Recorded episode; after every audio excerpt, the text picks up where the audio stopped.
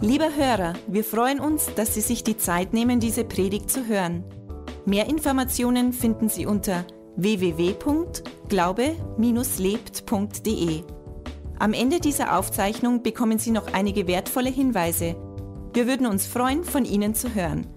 Wir wünschen Ihnen viel Freude und wertvolle Erkenntnisse beim Hören.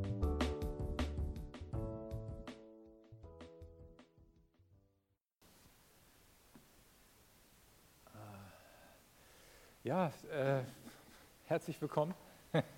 Auch allen, allen denen, die äh, zum ersten Mal da sind. Ähm, am liebsten würde ich heute schon reinstarten in die neue Predigtserie äh, Heilt Gott heute noch, als, also lieber heute als nächstes Mal. Ähm, das ist nicht dran, aber äh, heilt Gott heute noch? Ja, tut er. Jeden Tag, genau. Und er ist für uns da. Amen. Und ähm, ah, bete ich jetzt noch. Vater, ich danke dir für Gottesdienst. Wir danken dir, dass du da bist und äh, wir danken für, für Leben, was jetzt fließt. Leben zu jedem Einzelnen, Leben hin zu dem, der es braucht, Vater, in das Herz, dass jeder Einzelne das bekommt, was er braucht und völlig verändert wieder weggeht. In Jesu Namen. Amen. Amen. Ja, das, äh, der Titel dieser Predigt heute ist halt der Abschluss unserer Predigtreihe Haus des Gebets. Und das passt ganz gut ineinander, weil wir haben Gebet und Wort. Heute werden wir uns den Zusammenhang zwischen Wort, Gottes Wort und Gebet anschauen. Wie passt das so ineinander? Wir brauchen irgendwie beides. Und das ist eine ganz gute Basis, ein ganz gutes Fundament für Heilung eben auch. Ja, wir könnten sofort hier sagen, Heilungsaufruf machen, alle nach vorne kommen, die krank sind und dafür beten. Ja, aber wir legen doch auch Grundsteine. Wir wollen ja auch Wort in die Herzen reinlegen damit jemand auch die Möglichkeit hat zu glauben, oder? Wir wollen ja auch Glauben haben. Und ähm, der Zusammenhang Wort und Gebet, da fangen wir mal an mit dem Begriff Meditieren. Ja, Meditieren. Und Meditieren, wenn man sich mal die äh, Definition anschaut, und das ist, ähm, ähm, wenn wir sagen, im heutigen Sinne, wenn wir also bei Wikipedia oder irgendwo dieses Wort mal nachschauen, dann sagen wir, das ist ein äh, bewusstes Nachdenken, ein Nachsinnen, Murmeln, leise etwas vor sich her sprechen. Äh, dann sagst du, okay, das hat meine Oma auch immer gemacht. Nein, nein, nein, nein, nein. So nicht. So meinen wir das natürlich nicht. Ähm, und das Wort ist auch leicht negativ besetzt. Ja, über etwas nachsinnen, leise vor sich her murmeln, das wiederum nicht. Sondern wir wollen das äh, Wort, dieses, es soll in uns sein, tagtäglich.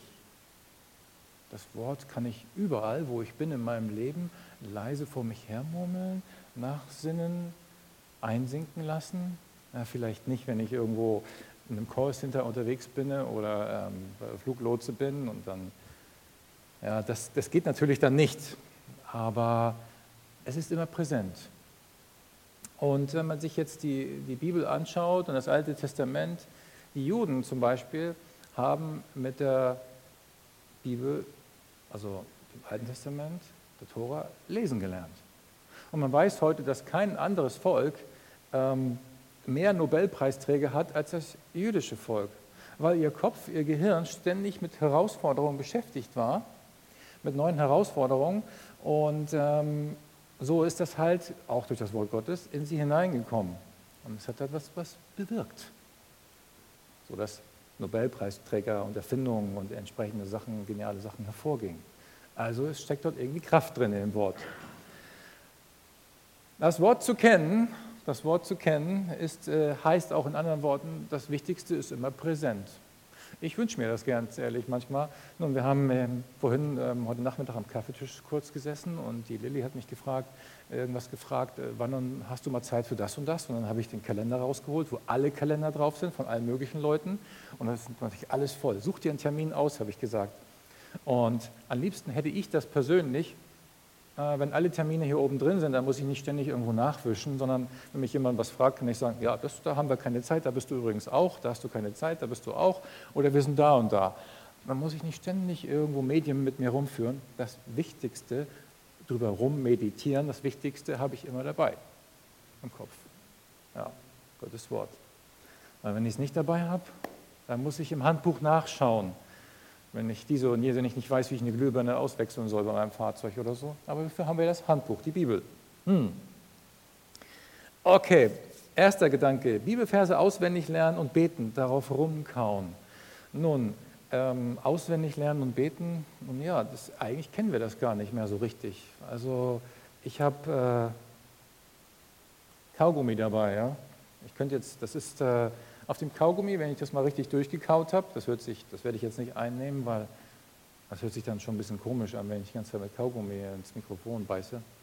Aber wir haben auch, ich war damals im Konfirmandenunterricht, äh, Bibelverse auswendig lernen müssen, vor allem das, was ja nur jeder auswendig lernen muss, egal ob er jetzt Kommunion hat oder Konfirmation oder so.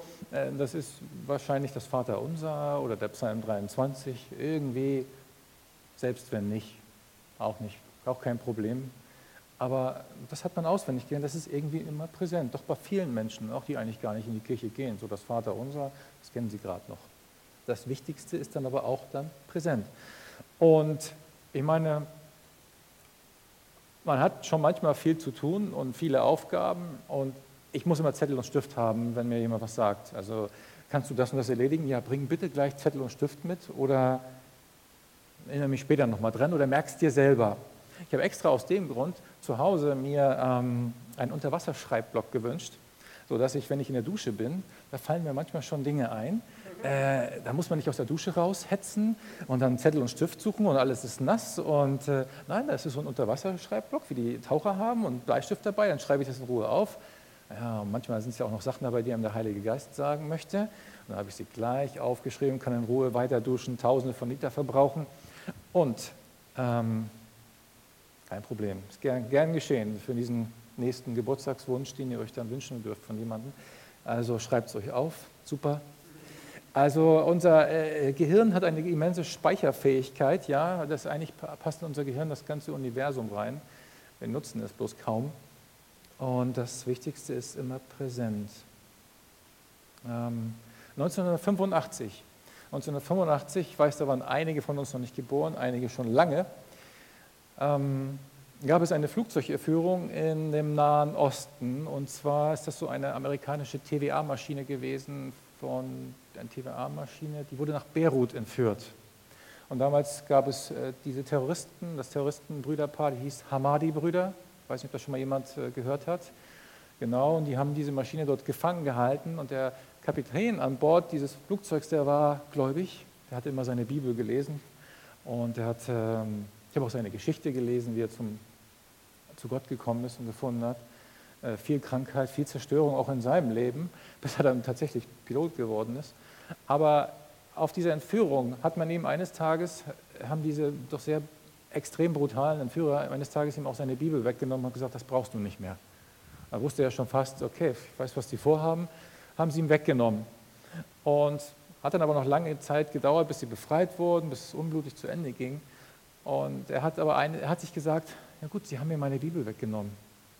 Aber die meisten Bibelstellen kenne ich doch sowieso schon. Und er hatte sie hier oben drin.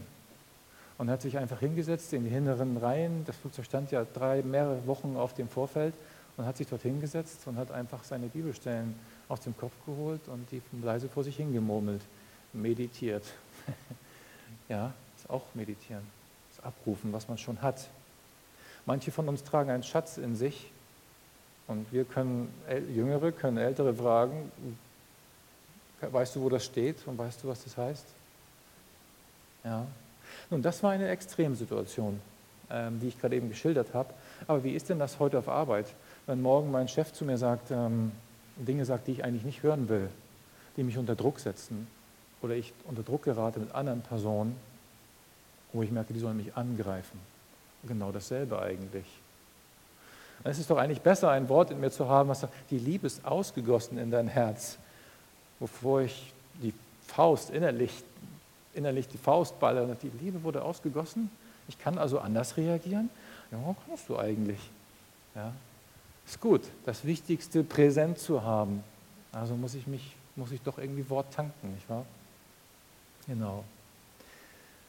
Also außerdem macht ja das äh, Auswendiglernen oder das ständige Wiederholen macht stark, wie eben beschrieben. Ich habe es immer dabei.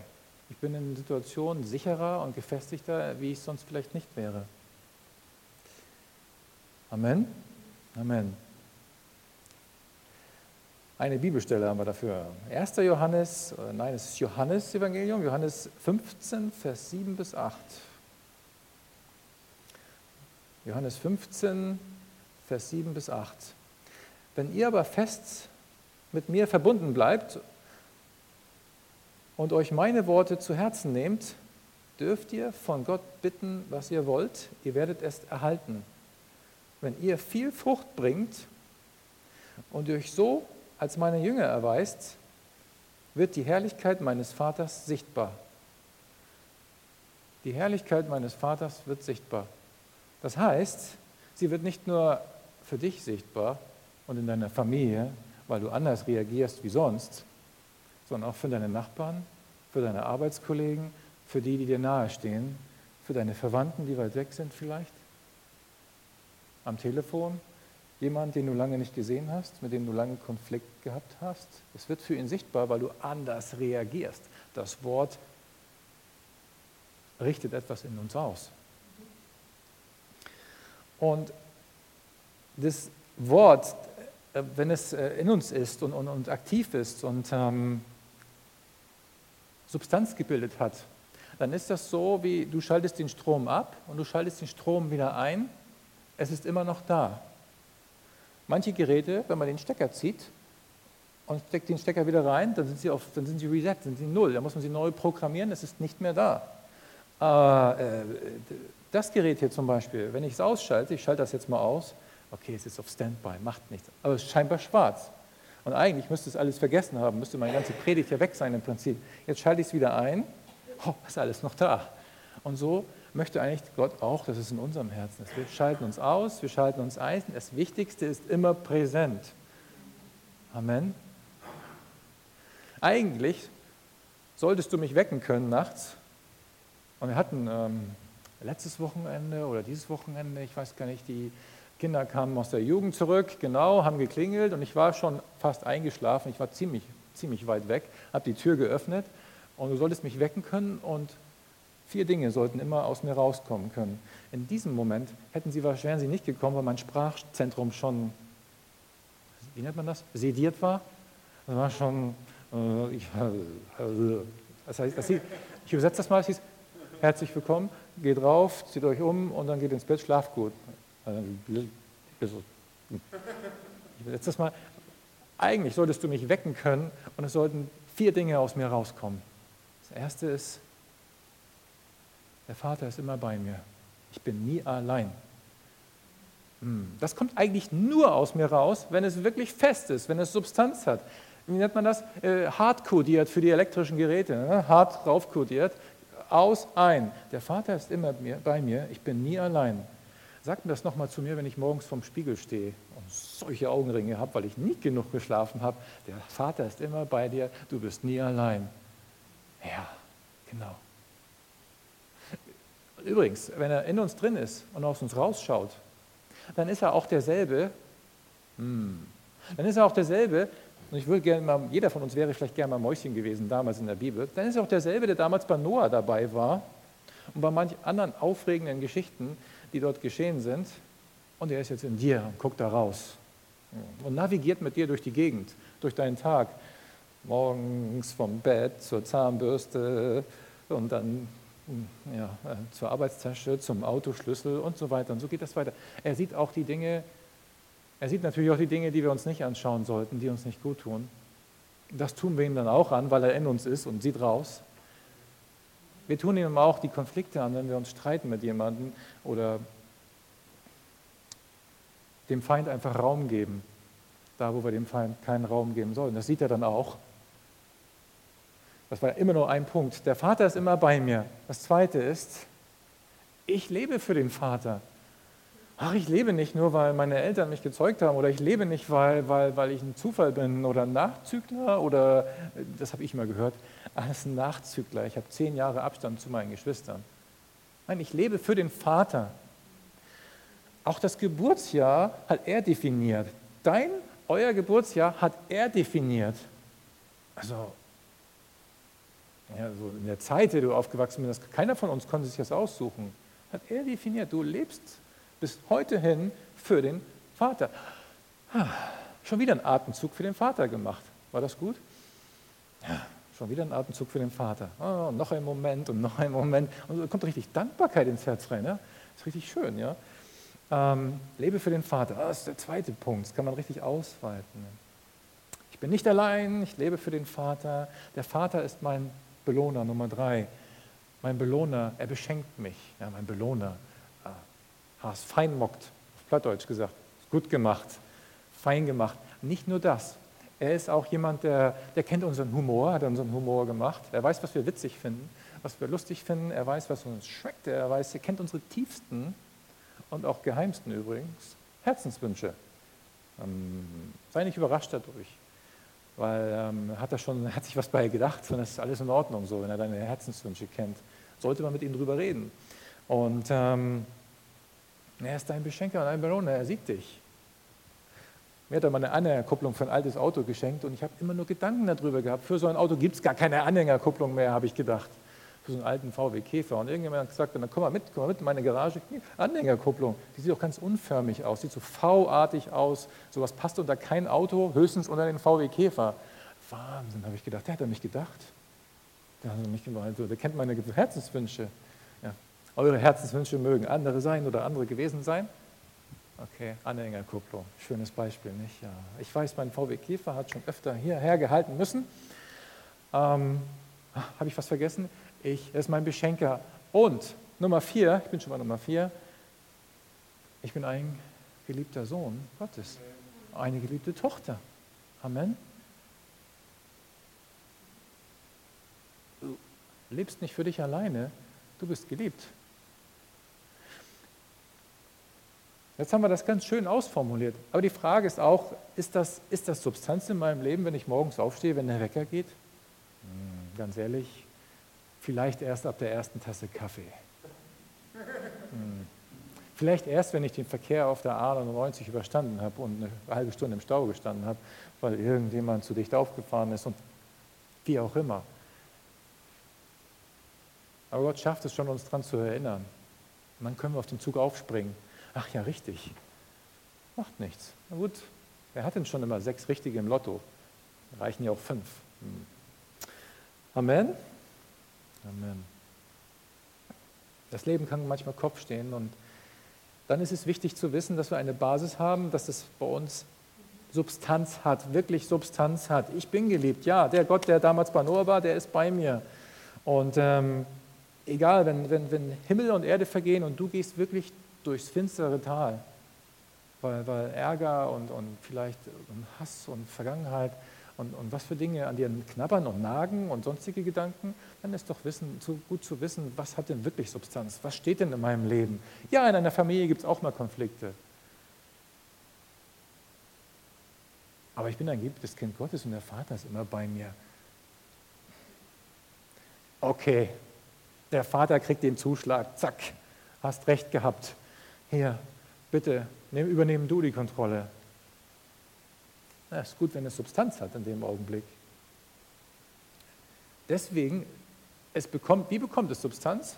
Weil wir, wie wir eingangs gesagt haben, das Wichtigste immer präsent haben, Wort, mit Gott reden, Beziehungen einsinken lassen. Wie Zahnräder ineinander gehen, einsinken lassen. Na, es braucht Zeit. Bei einer Beziehung, nicht mal nur als wir uns kennengelernt haben, das hat Zeit gebraucht. Nicht gleich wie viele Autos, wie viele Häuser, wie viele Kinder und so weiter. Aber wir fangen mal langsam mit an. Okay. Gottes Wort, nächster Gedanke. Gottes Wort ist Wahrheit. Gottes Wort ist Wahrheit. Die Bibel sagt, Gottes Wort ist Wahrheit. Amen. Hm. Gleich wieder die Frage, kann sich jeder selber stellen. Ist das Substanz in meinem Leben? Ist Gottes Wort Wahrheit? Glaube ich das? Das wird wichtig sein, vor allem dann, wenn wir füreinander, wenn wir für Heilung beten. Ist Gottes Wort Wahrheit? Glaube ich das, dass Gottes Wort Wahrheit ist? Dass, wenn, wenn wir die Predigtserie Heilung haben, und wir werden natürlich auch praktische Beispiele haben, sicher, wenn wir beten.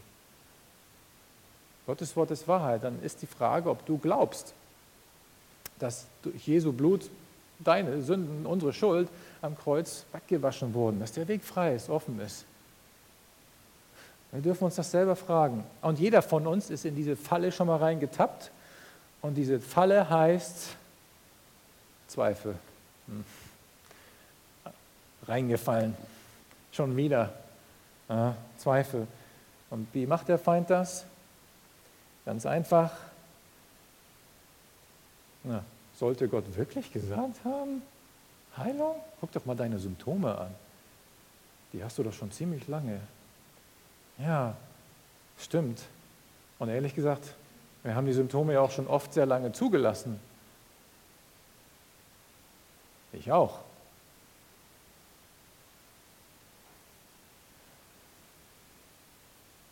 Gottes, äh, Gottes Wort ist ganz klar. Er sagt äh, zum Beispiel, die Verpackung ist zum Beispiel die. Gott sagt, ihr sollt von einem Baum nicht essen. Das ist noch eine klare Ansage. Alles andere könnt ihr essen. Alles andere könnt ihr anschauen. Jetzt, nada, niente, ist nicht. Und dann kommt der Feind und untergräbt uns mit Zweifel. Und er macht das ganz geschickt. Und er macht es nicht so langsam, nicht so schnell, sondern er lässt sich Zeit dabei und kommt mal, immer mal wieder. Er lässt sich dann in Ruhe und guckt, schaut immer mal wieder vorbei. Ah, jetzt hat er gerade Stress zu Hause, jetzt gucke ich mal gerade, ob, ähm, jetzt hat er gerade Konflikt zu hat, jetzt rüttel ich mal und guck mal an diesen Gedanken, ob die noch fest sind, ob da Substanz da ist, ob das Haus steht, ob der Stahlbeton in den Wänden drin ist.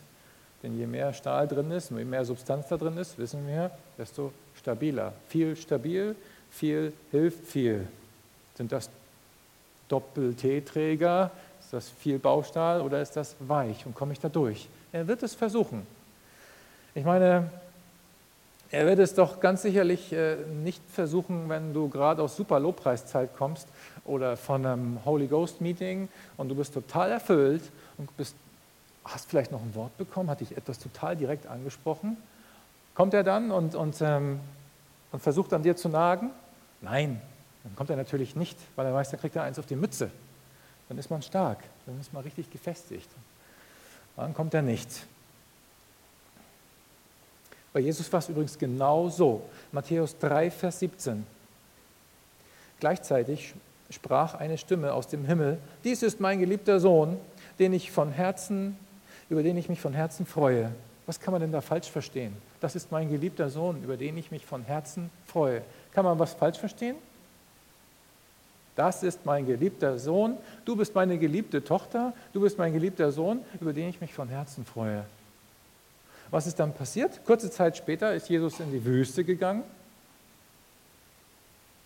und er war hungrig und der Feind kam und hat gesagt, Moment mal, gerade eben kam die Stimme aus dem Himmel und Gott hat gesagt, das ist mein geliebter Sohn und jetzt sitzt du hier und hast Hunger, hey komm, sprich doch mal zu den Steinen, sprich doch mal zu den, ähm, zum, ja, zu den Steinen, zu den Felsen, dass sie Brot werden.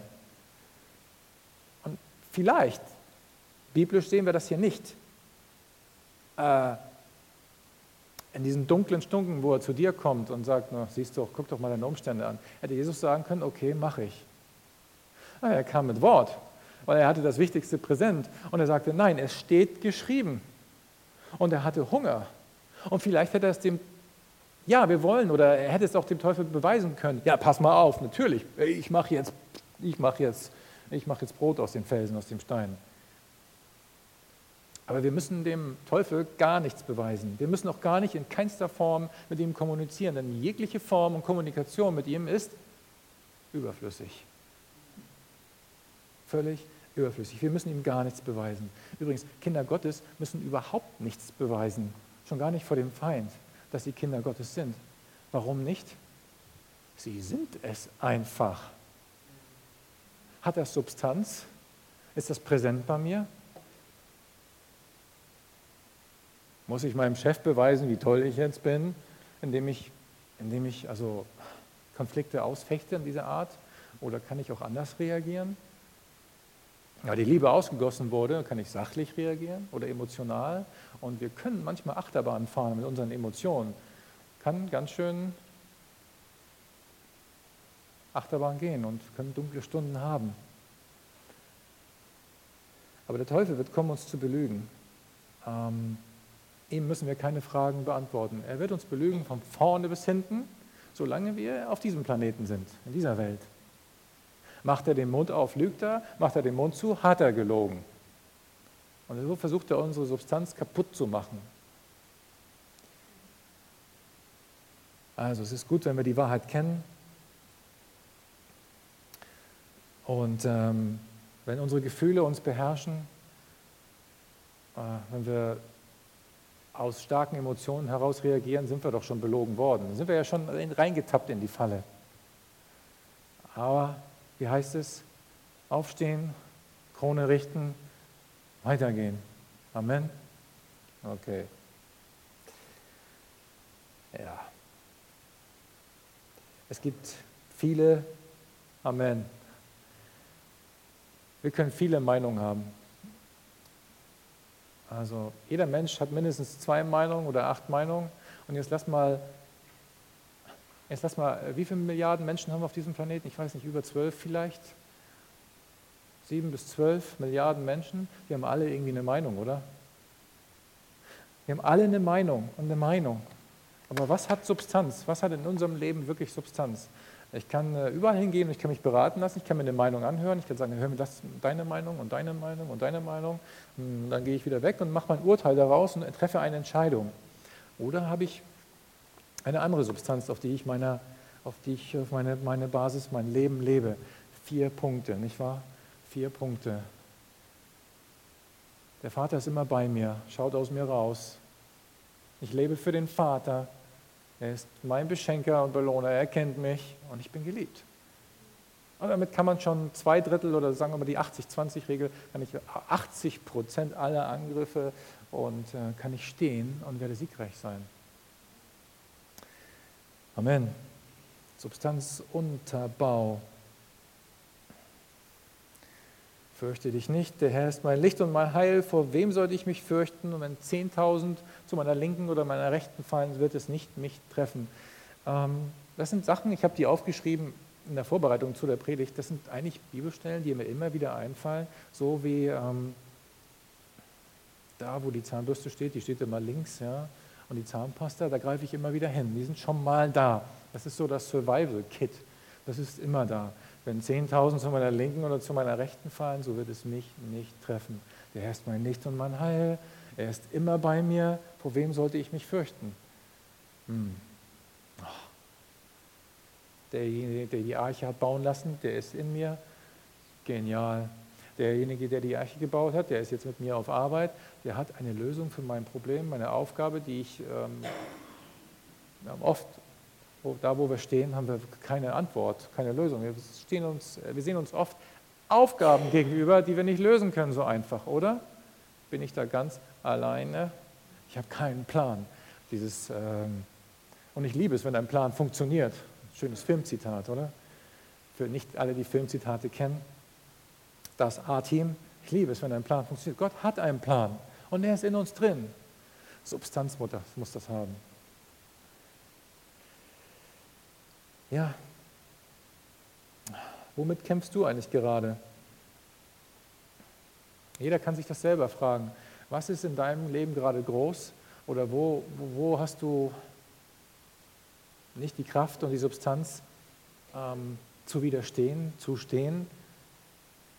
Kann sich jeder selber fragen. Was sagt, und was sagt Gott eigentlich in deiner Situation? Was ist das Wort dahinter? Habe ich eins parat? Kannst du dich fragen, kenne ich eins? was Gott zu meiner Situation sagt, wo ich immer wieder angefochten bin in Gedanken und die kreisen und nachts mich aufwecken und ich nicht schlafen kann? Ist da irgendetwas, was das Wort Gottes sagt, vielleicht über dich? Ein bisschen Wahrheit, ein bisschen Substanz. Ja? Man könnte auch auf Norddeutsch sagen, Butter bei die Fische. Mhm. Ja? Du kannst auch und das ist das Schöne. Wir können mit Gott über alles reden. Wenn du emotional total stark bist und du weißt nicht, wohin damit, bevor du es auf Menschen ablässt, können wir und dürfen wir zu Gott gehen. Wir können alles, was wir tun, mit Gott machen. Wenn du Anklagen hast, du kannst Gott, mit Gott schimpfen, du kannst ihn anklagen, du kannst mit ihm, Hauptsache du bist mit ihm und gibst ihm das alles, nicht alleine.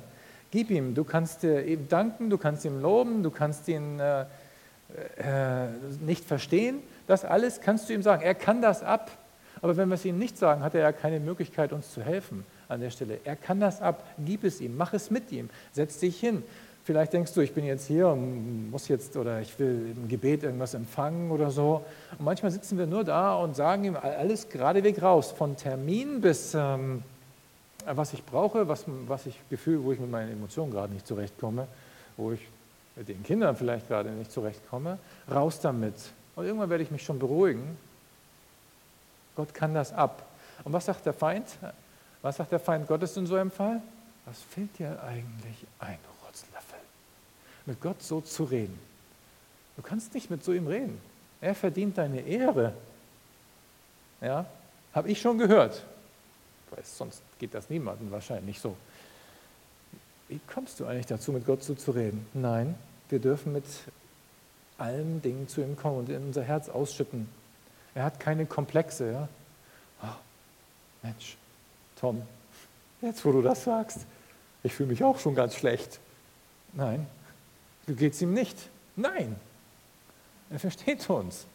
Und es ist wichtig, dass wir mit ihm auf ganz normaler Ebene reden, sonst kann man keine Beziehung bauen zu jemandem.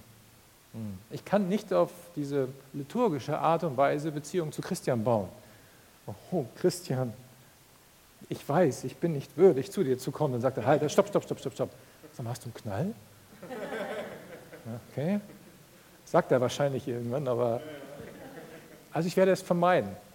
Nein, nein, nein, nein. Wir müssen ganz normal werden. Wenn wir das nicht tun, dann würden wir nämlich Religiosität in unserem Leben zulassen. Also das Zusammenspiel von Wort und Gebet heißt auch, diese Beziehung zu Gott bauen. Wie will ich denn jemandem vertrauen für Heilung, wenn, ich, wenn das Wort nicht in mir ist und ich auch keine Beziehung zu ihm habe? Also wenn jemand auf der Straße draußen vorbeiläuft und ich sage, ich kann dich heilen, sage ich, ja, ich wünsche dir auch einen schönen Tag. In diesem Fall ist Beziehung wichtig zu Gott. Wenn jemand, wenn er sagt, ich kann das und ich möchte das für dich tun. Also irgendwo müssen wir Zeit mit ihm verbringen. Ähm, wir haben Psalmen, äh, in dem die Autoren das deutlich wussten. Und ähm, Psalm 42, Vers 9 bis 11 ist ein Beweis dafür, dass wir mit Gott über alles reden dürfen. Psalm 42, Vers 9 bis 11. Ah, tagsüber seufze ich Herr, schenke mir deine Gnade. Und nachts singe und bete ich zu Gott, in dessen Hand mein Leben liegt. Gott, du bist doch mein einziger Halt. Warum hast du mich vergessen? Warum lässt du mich leiden unter der Gewalt meiner Feinde? Ihr Hohn dringt mir ins Herz, wenn sie Tag für Tag, wenn, ich, wenn sie Tag für Tag fragen, wo bleibt denn dein Gott? Ja, ganz ehrlich, das kann dir auch auf Arbeit passieren. Wo ist denn dein Gott? Also das, äh, wo ist er denn jetzt da? Und wenn du das Wort nicht kennst, weil du weißt, ja, wie kann Gott das ganze Leid zulassen? Und wenn du das Wort nicht kennst und weißt, aber Jesus ist gekommen und wir lassen das Leid zu und nehmen nicht unsere, unsere Autorität, unsere Vollmacht ähm, und sagen dem Namen Jesu Krankheit, du musst weichen, hm, dann stehen wir blank da, natürlich. Aber das will Gott ja nicht. Aber der Autor wusste, dass er Gott alles sagen kann. Und er hat auch Gott gesagt, warum hast du mich vergessen? Und am Ende, am Ende hat er gesagt, Merkt der, merkt der Autor, Gott ist treu und ich werde dich noch loben und preisen und ich danke dir. Du bist gut. Jeder kennt diese Situationen von uns in unserem Leben, wo, wo es richtig mies aussah und am Ende des Tages hat Gott gewonnen in unserem Leben und die Situation übernommen.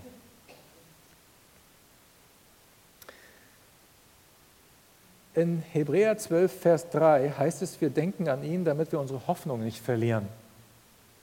Und das ist Hebräer 12, Vers 3. Ähm, jetzt gibt es eine Hoffnung, die Gott uns anbietet, die ist wie ein Anker, wie ein Anker in der Bibel.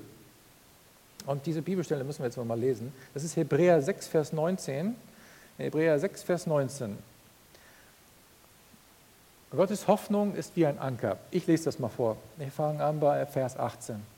Und weil Gott niemals lügt, haben wir jetzt zwei Tatsachen, auf die wir uns felsenfest verlassen können. Gottes Zusage und sein Eid ermutigen und stärken alle, die an der von Gott versprochenen Hoffnung festhalten. Die Hoffnung ist für uns ein sicherer und fester Anker, die hineinreicht in den himmlischen Tempel bis ins Allerheiligste hinter den Vorhang. Dorthin ist uns Jesus vorausgegangen und er ist uns ein Hohepriester für alle Zeiten, wie Melchisedek es war. So, und für alle, die das jetzt nicht verstanden haben, weil es viel zu schnell war, Gott ist für uns ein sicherer Anker. Ein sicherer Anker. Gottes Hoffnung ist für uns ein sicherer Anker. Ganz ehrlich, ich wünschte manchmal, äh, Gottes Hoffnung ist für mich wie ein Hubschrauber. Ah. Was meine ich damit? Was meine ich damit? Ähm, jetzt brauche ich einen, jetzt brauche ich einen Freiwilligen. Oh, oh, hier, Christian, kommst du bitte mal kurz. Ah, stellen wir uns hier hin, Christian. Hin. Du sitzt dort bitte, du musst dich vorbereiten. Jetzt stellt euch vor, Gottes Wort ist wie ein Hubschrauber. Ähm, jetzt stellt euch mal vor, man kennt ja vielleicht so aus manchen Filmen, ähm, da war Krieg früher, Vietnam, und da gibt es dann diese Hubschrauber, und die, die, fliegen ganz dicht über die Baumwipfel. Und du bist in deinem Leben und hast, äh, hast Herausforderungen und Probleme und, und hast Angst und du weißt nicht, wie es machen soll. Und dann kommt Gott im Tiefflug über die Baumwipfel, ja, steuert seinen Helikopter, steuert seinen Helikopter, geht runter in die Lichtung rein und dann sagt Gott, komm, spring rein, Christian, spring hinter mich, zack, rein, Schiebetür auf, Schiebetür zu, zack, hoch und dann rum und dann fliegt er dich und dann äh, geht es eine Runde rum und über die Baumwipfel, raus aus dem Gebiet, raus aus den Emotionen, raus aus den ganzen Gefühlen, die mich fertig machen. Und dann äh, setzt er mich wieder ab, hier an einem sicheren Ort, Schiebetür auf, Schiebetür zu und fliegt. Und wenn wir nicht gestorben sind, dann fliegen wir noch heute in unserem Hubschrauber davon. Und so ist es leider. Dankeschön. Und ganz so ist es leider nicht. Warum? Ähm, Gottes Wort ist wie ein Anker. Er holt uns nicht einfach raus aus der Situation, die uns total brenzlig ist, die furchtbar für uns ist, sondern er sagt, mein Wort ist, ist ein Anker für dich. Er nimmt uns nicht einfach so weg. Wir sind keine Roboter, sondern wir brauchen ja auch diesen Anker. Was ist ein Anker? Ein Anker ist, ähm, ist, macht ein Schiff fest, wissen wir. Ja, jeder von uns weiß, was ein Anker ist. Jetzt stellt euch mal ein großes Schiff vor, das liegt irgendwo, vielleicht ein Tanker, kein Segelschiff von früher, das kannst du machen. Aber ein Schiff, große Schiffe, werden so festgemacht, ähm, die lassen mindestens einen Anker vorne runter, Tanker und Frachter. Ich habe kein Bild mitgebracht von einem Tanker und Frachter. Lassen die Ankerkette runter, dann wird er von der Strömung und dem Wind jetzt zurückgetrieben und dann sind die weit abgespannt und dann hängen die Anker, wenn sie Grundberührung haben, dann ziehen die. Da kann der mit seiner Schiffsschraube nichts mehr machen, keinen Druck und Kraft mehr ausüben. Das Schiff ist fest, richtig fest. Und wenn du in deinem Leben ähm, in, diesem also du in diesen Emotionen drinsteckst, diese Stürme des Lebens und der Sturm tobt, das wirst du mitkriegen, das kriegst du mit, wenn du an Deck stehst. Aber du, dein Schiff ist fest. Das geht nicht von der Position weg. Ja, unsere Emotionen sind da. Ja, unsere Probleme sind da. Aber dein Schiff ist fest. Jetzt ist die Frage wieder, hat das Substanz in deinem Leben? Ist dieser Anker echt? Ist er geworfen? Hat er Grundkontakt? Wenn ich mich jetzt hier festhalten würde an diesem dann, und ich reise rüber, dann geht das Pult mit. Aber es ist fest.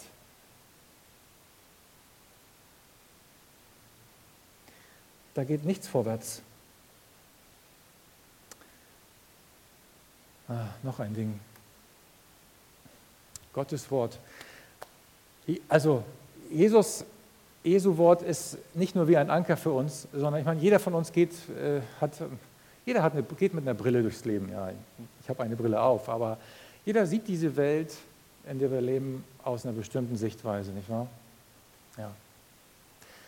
Und es ist wichtig, dass wir Gottes Wort aufhaben an der Stelle, damit wir geschützt sind vor gewissen Dingen, die unsere Augen einfach sehen. Und Konflikte kommen viel leichter, der Feind kann uns viel leichter betrügen und belügen, wenn wir diese Sichtweise, wenn wir, wenn wir blind sind, wenn wir wie, wenn wir, kennt ihr das vom Skifahren? wenn es schneit und es ist keine Sonne da. Und man sieht unten weiß, oben weiß, überall weiß. Und man hat diesen sogenannten Whiteout. Dann merkt man, dass man rutscht. Man merkt nicht mal, dass man rutscht. Man verliert das Gleichgewicht. Man kann nicht mehr reagieren in gewissen Situationen. Du hast kein Wort bei dir und, und dann brichst du aus in Emotionen. Und genau das ist das, was Gott verhindern will. Was macht er an der Stelle? Äh, wir haben sein Wort. Ich habe, ich habe zum Beispiel, hier habe ich mitgebracht, meine Skibrille. Die ist schon sehr alt und das sieht auch sehr merkwürdig aus, wenn ich sie aufsetze. Jetzt hier. Und wahrscheinlich bin ich der Erste, der sie aufsetzen will und eine Predigt drüber mache. Aber wenn ich diese Brille aufsetze, das mache ich jetzt mal. So.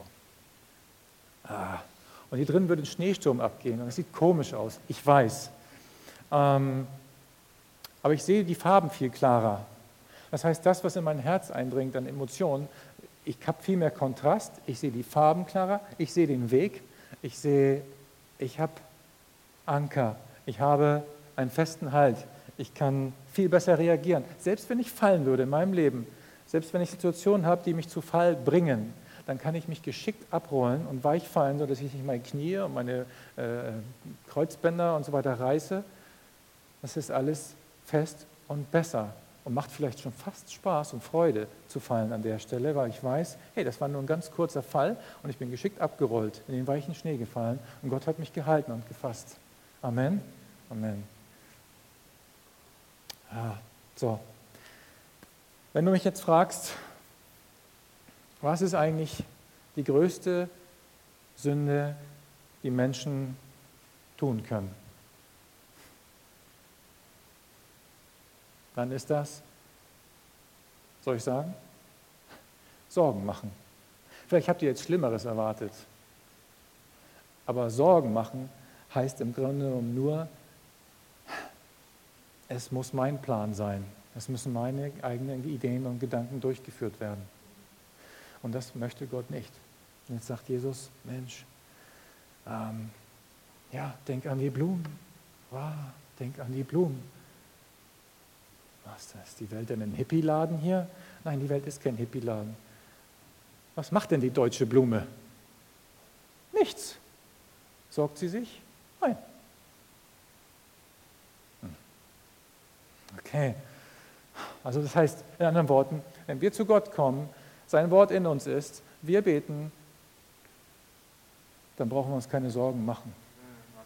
Und da gibt es auch keine Sorgen.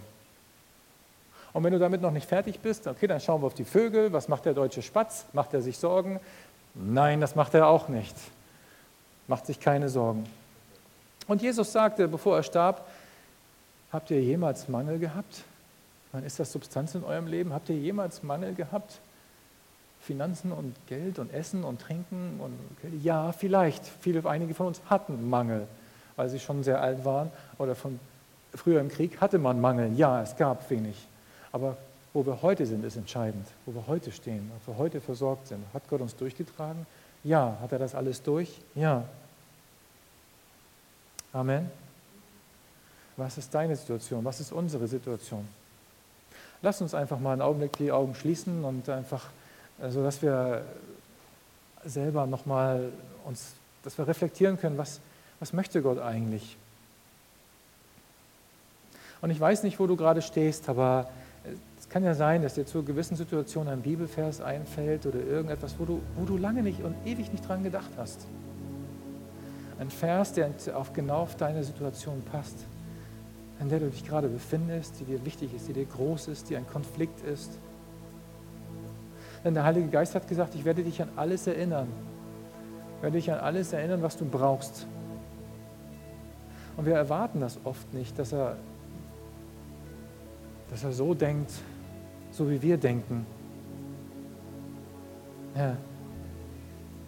Aber es ist eine Sache zwischen dir und Gott allein. Dieser Vers, das, woran er dich erinnert, das, was dir kommt, Gebet und Wort, das geht nur dich und Gott was an. Und er lädt dich heute einfach ein, deine, deine Gedanken und Gefühle einfach an seiner Wahrheit zu messen und nicht an den Zweifeln, die dir der Feind gegeben hat, die du schon viel, viel zu lange geglaubt hast. Einfach an seiner Wahrheit zu messen. Dann wäre, dann wäre vielleicht nicht so viel kaputt gegangen. Aber du kannst neu aufstehen. Und du denkst, ich, hätte, ich doch mein, hätte ich doch meine Stimme, mein Wort nicht dem Feind geliehen, dann wäre vielleicht weniger kaputt gegangen.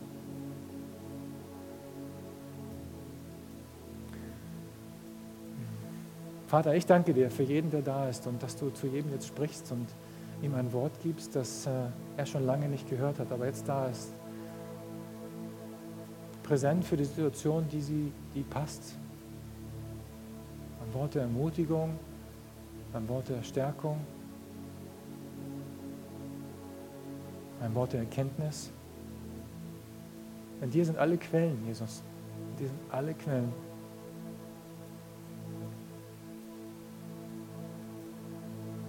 Und wir danken dir, Jesus, dass du größer bist als der, der in der Welt ist. Wir danken dir, dass du in unserem Leben Substanz hast und immer und immer mehr Substanz wirst, dein Wort. Denn wir wollen Großes sehen und erleben. In Jesu Namen. Amen. Amen. Lieber Hörer, wir hoffen, Sie konnten durch unsere Predigt Hilfe und Kraft für den Alltag bekommen. Lebendiger Glaube hat seinen Ursprung in der Beziehung zu Jesus Christus. Jeder Mensch ist von Gott in diese Beziehung eingeladen. Durch das folgende Gebet können Sie in diese Beziehung treten. Jesus, ich glaube, dass du der Sohn Gottes bist. Ich danke dir, dass du für mich gestorben bist. Ich danke dir, dass du all meine Schuld und Sünde ans Kreuz getragen hast. Ich glaube, dass du für mich gestorben und am dritten Tag wieder auferstanden bist. Jesus, ich bekenne dich als meinen Herrn und lade dich heute ein. Komm in mein Leben, erfülle mich ganz. Ich will das Leben leben, das du für mich hast. Ich danke dir, Jesus, dass jetzt für mich ein neues Leben mit dir begonnen hat. Amen.